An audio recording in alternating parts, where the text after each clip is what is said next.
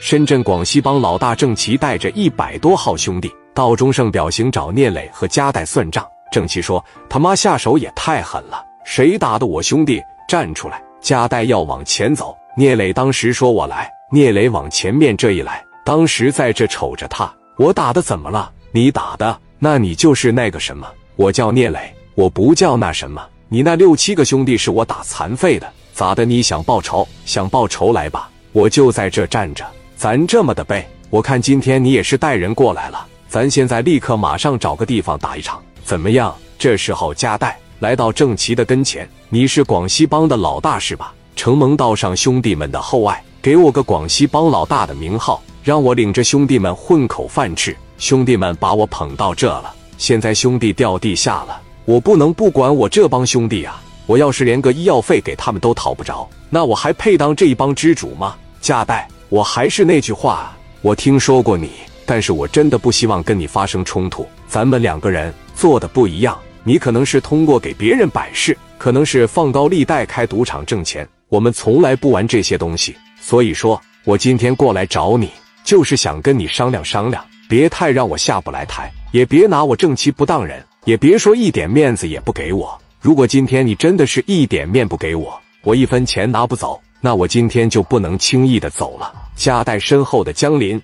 左帅、小毛和耀东不干了。左帅往前一上，瞅了眼戴哥，戴哥没吱声。左帅当时就把这个烟头朝着郑奇眼珠子，啪这一下直接插过去。郑奇一闭眼睛，左帅大拳头抡起来，朝那脸上啪的一炮子，一下给郑奇就干这了。人家后边这帮人一看郑奇挨揍了，百八十号小兄弟要上，从这里边嘎哇给小家伙事拿出来。但是，一看加代这边二百号人，明显多一倍，也没敢轻举妄动。齐哥，你没事吧？郑齐在这，我操！等手一拿开，眼珠子都烫出血丝来了。咋的？你还要钱不？你还想打回来不？郑齐当时在这揉揉眼珠子，行啊，牛逼！我郑齐惹不起你们，好吧？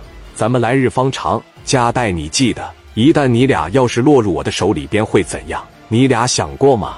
这句话刚一说完，磊哥在这瞅着他，我俩落你手里边会怎么样？没有任何的征兆。聂磊从旁边人手里面拿过来五莲子，朝脚面上啪就来了一下，给脚丫子打了个稀巴烂。紧接着，聂磊顶他脑袋上。我要落到你手里会怎么样啊？你告诉告诉我，按你的意思，今天我要不铲除后患，那我这后顾之忧将无穷尽了。真要是有一天我让你拿捏住，我的生不如死了，那就这样吧。今天我就先送走你。刚说要送走你，郑奇立马高举双手说：“行行行，我错了，是我对不起大家了。你们大人有大量，放过我行吧，放我走好吧。快滚滚蛋！我告诉你。”这里不是你称王称霸的地方，下次再遇到你在这呜呜杂杂，我就送你上路。你也别动什么不好的心思，让我拿住把柄，照样整死你。听明白了吗？郑奇道：“明白了，明白就记住了，当心下次再犯。”滚吧！郑奇领着这伙人灰头土脸的走了，找了个医院先看看病。医院里，郑奇气得咬牙切齿。郑奇是属于有仇必报型的人，明面上整不了你们，我就来暗的。无论如何也要达到目的。今天的事对于他来讲就是天大的耻辱，领着一百来个兄弟，却让人撅折了脸面，灰溜溜的走了。以后在社会上，在手下兄弟面前，我还有什么脸面在他们面前立威？这边拿起电话，一个小护士过来，给他处理脚上的伤口，准备包扎。就听郑奇说：“二刚啊，交给你个活，你敢不敢干？什么活啊，老大？还有什么是我二刚不敢干的？”你那有没有能定时爆炸的雷管？有啊，还要多少？还能有个六七百根吧？那你这样，我告诉你个地址，今晚你就去一趟，帮我办这个事。罗湖区东门中盛表行门口停着一台虎头奔，白色的车牌号是粤五个九。听明白了吗？别整错了。趁着夜黑人静的时候，就把这个定时的雷管给我按到车下面，等着加代和他那个青岛朋友上车之后，你就给我炸死他们。加代那个朋友是个年轻、戴眼镜、